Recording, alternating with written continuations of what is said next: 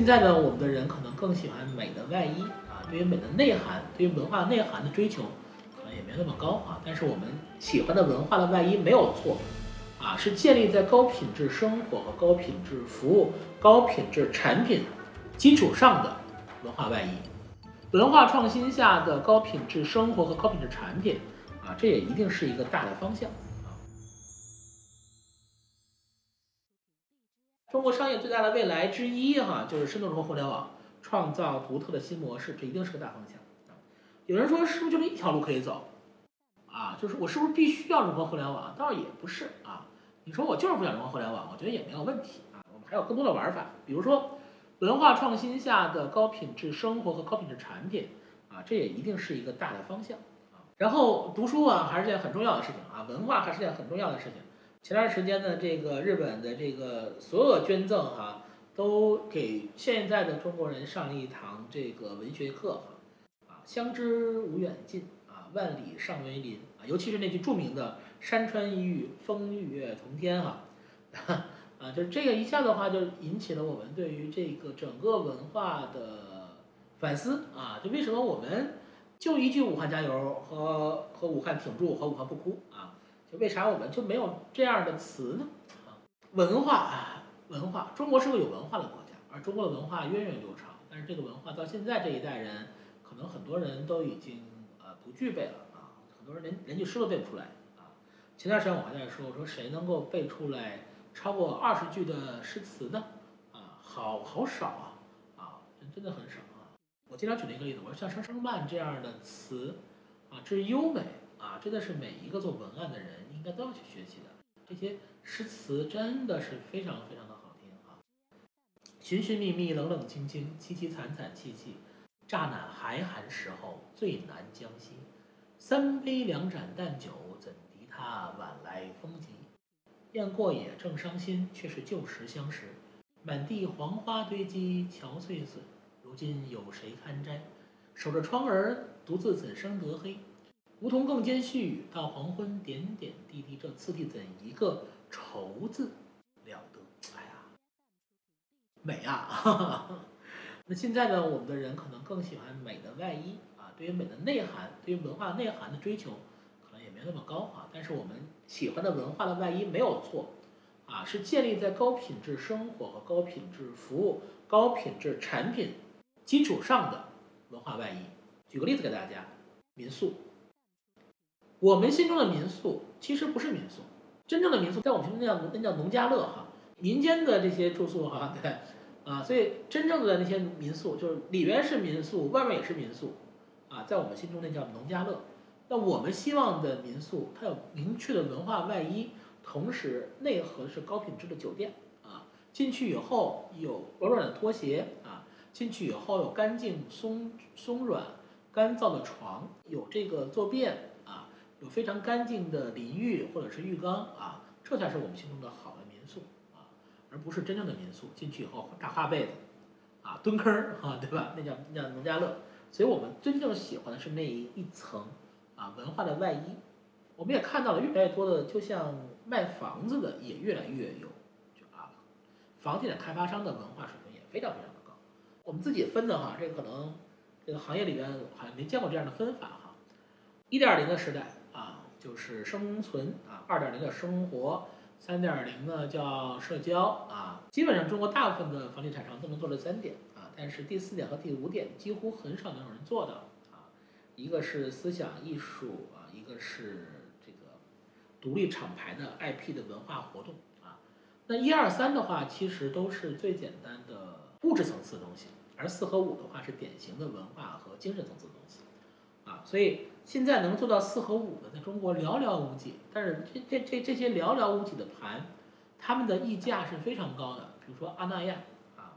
啊，比如说这个古滇名城啊，比如说良渚文化村啊，这些的话都能明确的感觉到他们的高的溢价啊，比周边的这个房子都要高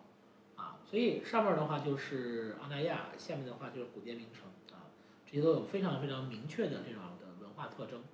而真正的好的景点也是带有明确的文化特征的啊，比如说洪崖洞其实是融合了三种文化啊，一种是中国传统文化，一种是宫崎骏笔下的日本的一部分的文化啊，同时还包括了很多美国的硬核的这种科幻的文化啊，所以这是一个联合出来的文化的聚集点哈。所以的话，这些都是一些非常有意思的现象。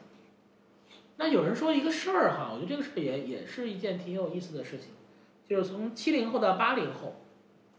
啊，有人说，哎，线下还有机会吗？是你你老说线上线上的，那线下是不是没有机会了？没有，我们现在参与很多很多线下的事情的打造哈。嗯，我觉得线下非常有机会，为什么呢？因为七零后到八零后这代人，啊，从小是在线下购物的，所以他们会觉得线上购物很方便。啊，但是九零后和零零后可不一样，他们从小是在线上购物，方便是他们的基础的需求，他们更喜欢线下啊，他们希望更有趣，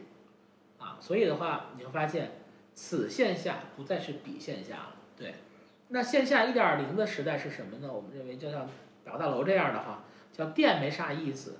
地儿也没啥意思，它满足的是我们的刚需，啊，到了一点五这个时代呢，就变成了店挺有意思的啊，有很多很多好玩的店。但这个地儿本身没啥意思啊，很多大部分的购物中心啊，其实都是这个状态上面。我们所熟知的绝大部分的购物中心都在一点五。那二点零时代是什么？就是零零后和九零后真正所需要的有趣的现象，叫店有意思，地儿也有意思啊。那么沉浸式呢？沉浸式文化主题体验就变成了线下一个非常非常重要的方向。那中国呢有三个大的呃沉浸式的文化体验的呃。代表之作吧，一个是长沙的文和友，啊，一个是长春的赵有山，一个是北京的 SKP 南馆，啊，文和友的话，我相信我不知道有没有长沙的同学哈，你肯定你肯定去过啊，他们是在一个五 A 级写字楼里边，生生的一砖一瓦搭出来一个八十年代初期这个长沙的街头的样子啊，所以你又回到了可以在街边吃饭的那个感觉，感觉特别好，啊，每次去都找人去排队啊，就。每次去要都要去吃一下，啊，然后长春赵有山呢也是我们的客户，也是我们的很好的，然后赵有山呢就，呃，他们在写字楼里面啊，在商场里面搭了一个山出来，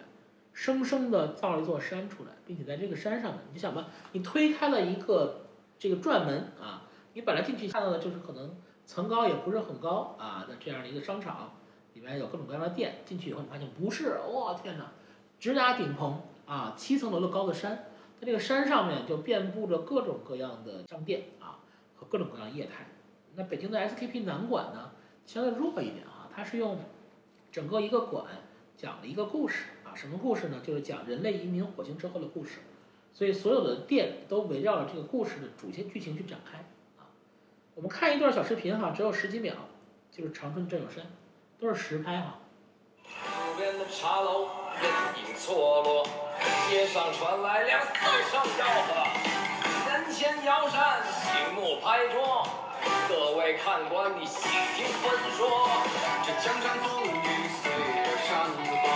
刀光剑影没了多少时间传说，且看他口若悬河，衣上有风尘，却原来是一位江湖说书人，那天山女子独守孤城，也只是为了曾经的。呃，没去过的同学哈，建议你这辈子要去一趟，最好在二零二零年就去一趟啊，还是非常非常震撼的。我觉得我第一次进去的时候，真的完全被震撼了，就能让我有这样震撼的，好像真是这五年里面第一次啊，就是它完全颠覆了你对一个商场的认知啊啊，我觉得大家一定要去一趟。所以这三个哈，SKP 南馆在北京，长沙的文和友，长春的赵有山啊，最近我们也操盘一个新的项目。我们希望能把它做成第四个，啊，中国沉浸式的代表，线下非常有机会，但是此线下需要更有趣。其实沉浸式的还有很多的做法，比如沉浸式的话剧啊，我不知道大家有没有去过深圳的刘老根大舞台啊，其实也也很沉浸式哈，对，就是大妈就在这边喊，哎，我在这儿呢，他从你旁边走过去，啊，就沉浸式挺有意思的哈，所以这一定是个未来的方向。因为只有沉浸式才能把文化体验做得更加的落地，更加的有趣啊！所以沉浸式的话剧、沉浸式的餐饮，在未来的话，一定都是重要组成部分。那中国市场的一个最大的机遇呢，也是啊，给予人民文化创新下的高品质生活啊。所以总结一下呢，两个方向，一个是以后怎么办哈？一个是看现在，我们都知道融合互联网啊，看未来，我们都知道要深度融合文化创新啊，那怎么干呢？今天的话，我们给了给了这两个方向给大家做了一些案例的分享啊。那好，那有人说有没有一套打法告诉我该如何去升级我的产品？那么也是有的，我们认为的话，如果你需要升级你的产品，可以从这八个方向去思考啊，性能、效率、便利等等等等啊。比如说，我们说性能哈，啊，这个新的客机设计啊，呃，洛可可的贾伟老师有句名言哈，叫做“视人为人”，就你要把人当人来看。但是我们其实，在生活中有很多时候都没有做到视人为人。比如说，中间座椅其实很难受啊，中间这个座椅其实是很难受的，因为你左边也挨着，右边也挨着啊。坐飞机的时候最讨厌的中间的座位啊，啊，但是你。就怎么就想不到说为为这些人能够额外的做一些事情呢？你为什么坐边上呢？因为你看着靠着窗户，你可以靠出去，靠窗户那边去，啊，你坐在这个这个走道里面，你可以靠走道这边，腿可以伸出去，但坐中间你哪儿都可以去。那为什么这三个座椅一定是一样宽的呢？啊，于是全新的座椅座椅设计，向左边借二点五公分，向右边借二点五公分，这个椅子比左右各宽一共宽了五五厘米。并且呢，往后了七厘米，往后这七厘米呢，就可以让你两边的人的这个胳膊跟你碰不上一块儿，这就是一个坦坦的 C 位，这样位置就就就很舒服啊。所以在未来呢，这个在波音系的机飞机上面，能够享受到这样的呃服务了啊。中间的位置呢啊，再也不是那个特别难受的让你不愿意选的地方啊。所以这就是啊性能的改变啊。那还有什么？比如说效率的改变，现在几乎所有手机都支持一键换机啊，大大提升了我们的效率。比如说便利程度的体验，让人类越来越懒的事情一定是重要的，啊，比如说这个自动开盖、自动套袋、自动封包的小米的这个垃圾桶啊，啊，这就是便利啊，让我们生活更更便利，体验感呢也会越来越好，啊，比如说小米的这个电饭煲啊，就在上面呢放了一个小小的这个小棒儿啊，就解决了这个勺子啊放在桌子上勺子会脏，桌子也会脏这个问题啊，就。一个小小的创新，再往后的话就是颜值的提升啊啊！不要说颜值是第一生产力啊，真的是啊！就比如说花西子的这个雕花口红啊，我前两天真的买了一支看了一眼啊，真的好漂亮。涂在嘴上不一定更好看，但是拿拿出来涂的时候一定更漂亮啊！这样的产品这种设计感是非常非常强。那再往后的话，当你的生产链更加柔性的时候，你就可以做一件事情啊，这也能提升你的产品的溢价啊。就是呃定制化啊，比如说根据你的身材定制一件衬衫，在上面打上你的名字啊，比如说这是我们投的玩偶大师，把你的小孩的任何一个画画的画作变成一个玩偶啊留存啊，这都是典型的啊定制化的过程。那最后的话就是我们一开始就说的文化啊，以前我买口红啊，后来我买大牌口红，现在我买故宫口红啊，故宫口红并不大牌，但是呢它让你的这个。整个的人的气质都变了啊！那你拿出这个故宫口红的时候，啊，真的是很漂亮啊。旁边的话是五粮液的熊猫酒啊，小熊猫的酒啊，这也是一样啊。以前买五粮液，现在你可能买熊猫五粮液啊，送礼的时候更有面子啊，多可爱啊！啊，想买熊猫五粮液的同学哈，可以跟我联系了哈，带个货。所以的话，根据以上的所有东西呢，我们也自己总结了一个，最近卖卖这个产品卖的特别好啊，就是帮企业去做以后的这种。服务手册，啊，帮你从文化创新和啊互联网融合、深度融合方面帮你找你的融合点，啊，所以我觉得这个是一定是一个未来的巨大方向。我们有非常多的我们自己核心的和独立的资源，啊，所以我们也希望能够帮助到一部分真正想转型的企业，真正下了决心的企业，我们愿意跟他一块儿向前走。我希望大家能够真的踏实下来。去想一想自己的行业该如何融合互联网，以及如何去融合。